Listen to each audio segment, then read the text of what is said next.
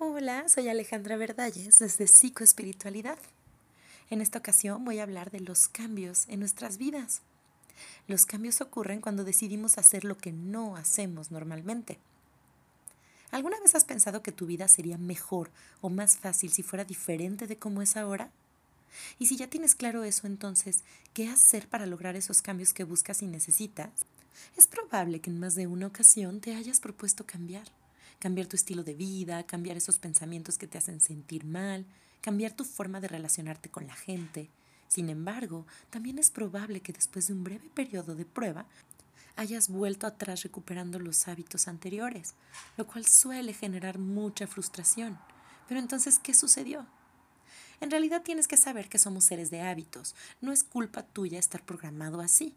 Tu cerebro es un ahorrador de recursos natos, quiere hacer lo máximo posible con el menor esfuerzo. De hecho, ni siquiera se trata de algo negativo. Los hábitos te permiten ahorrar tiempo y energía que puedes destinar a cosas más importantes. Sin embargo, el problema comienza cuando te conviertes en víctima de esos hábitos, de esas formas de pensar, y cuando no le dejas espacio al cambio. Entonces funcionas en piloto automático y comienzas a morir lentamente. Pero ¿cómo funcionan nuestras dos mentes? No tenemos uno, sino dos cerebros que trabajan de manera concertada a través de un cableado neuronal ascendente y descendente. Existe un cerebro subcortical que es más primitivo y que usa la vía ascendente para comunicarse con el neocórtex, que forma el estrato más elevado del cerebro y está vinculado a la toma de decisiones conscientes, que es el pensamiento y el autocontrol emocional. Ese cerebro usa la vía descendente entonces para comunicarse con la zona subcortical por eso es como si existiesen dos mentes en tu cabeza funcionando a la vez.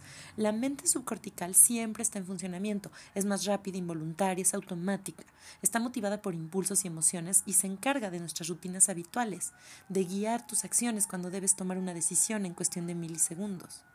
El neocórtex es más lento, ya que funciona de manera voluntaria. Su tarea es la de movilizar las rutinas, acallar los impulsos emocionales, aprender nuevos modelos, hacer planes, tomar decisiones en las que ha sopesado más o menos los pros y los contras de las diferentes alternativas. Lo interesante es que cada vez que tienes que aprender algo nuevo, tu neocórtex se activa. Sin embargo, a medida que vas dominando la técnica por una mera cuestión de economía energética, la balanza comienza a inclinarse hacia la parte descendente. Así, cuanto más ejercitas cierta rutina, más se desconectará del neocórtex y más se activará la zona subcortical. El cerebro funciona de esta manera para ahorrar energía. Con esa distribución de las tareas, el cerebro intenta entonces obtener, con el mínimo esfuerzo, el máximo resultado. Por supuesto, esto no es algo negativo, al contrario. De esta forma, el resto de nuestros recursos cognitivos se van liberando.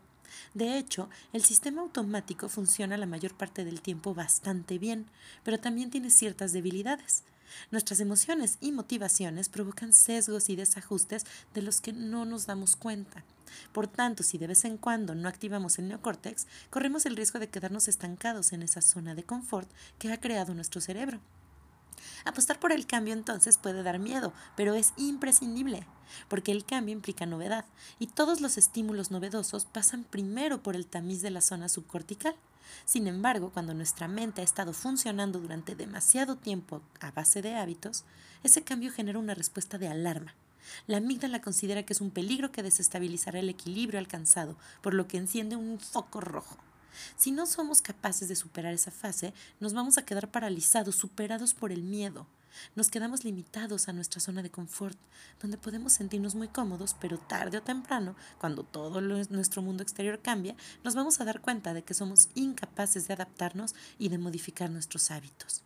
En ese preciso instante, nuestra zona de confort se convertirá en la zona del no confort, en una parte de incomodidad total. Por eso es importante no apoyarnos demasiado en nuestra zona subcortical y mantener activo nuestro neocórtex. ¿Qué significa eso? Ahí te va. Primero, desarrolla la atención plena. Sé más consciente de lo que te rodea, de tus hábitos, de tus pensamientos y de tus emociones. Busca la novedad de vivir nuevas experiencias, de manera que tu cerebro no se asuste ante lo nuevo. Reflexiona sobre tus hábitos y creencias, pregúntate si siguen siendo funcionales o si ya perdieron su razón de ser.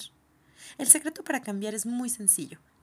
Tomar la decisión con nuestro neocórtex y luego implicar la zona subcortical de manera que su función se limite a mantenernos motivados. Hacerlo es más fácil de lo que suena aquí, porque cuando comprendes que esos miedos, inseguridades y resistencias en realidad provienen de la parte de tu cerebro que quiere mantenerte atado a viejos hábitos, haces una conciencia diferente para hacer nuevos hábitos. Recuerda que solo cuando te atreves a hacer lo que no sueles hacer, logras resultados diferentes y muchísimas veces son resultados extraordinarios. Atrévete a cambiar. Y recuerda, ya no estás solo y mucho nunca es suficiente. Soy Alejandra Verdalles desde Psicoespiritualidad. Hasta la próxima.